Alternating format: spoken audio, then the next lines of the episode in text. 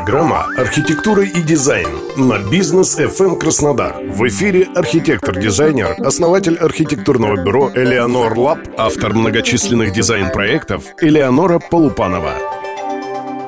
Здравствуйте! Сегодня мы обсудим тему, которая трогает каждого – ваш дом мечты. Мы поговорим о том, на что необходимо обратить внимание, когда вы планируете строительство дома. Безусловно, точка отсчета – это место, где расположен ваш дом. Именно им надо вдохновляться материалы, цвета, природа вокруг. Важно попробовать применять местные материалы, тогда здание органично вписывается в среду. Далее, посадка дома. Уже на начальном этапе планирования дома необходимо понимать, что вы хотите расположить на участке сколько парковочных мест, может быть гараж, бассейн или зона барбекю, терраса, детская площадка. Обязательно надо обратить внимание на ориентацию север-юг. Например, кухню нельзя располагать на запад, будет слишком жарко. Также я не рекомендую располагать спальню на север, потому что просыпаться утром будет очень тяжело. В такой спальне все время темно. Важно понимать, какую этажность дома вы предпочитаете. Также необходимо понимать набор помещений, который вам необходим,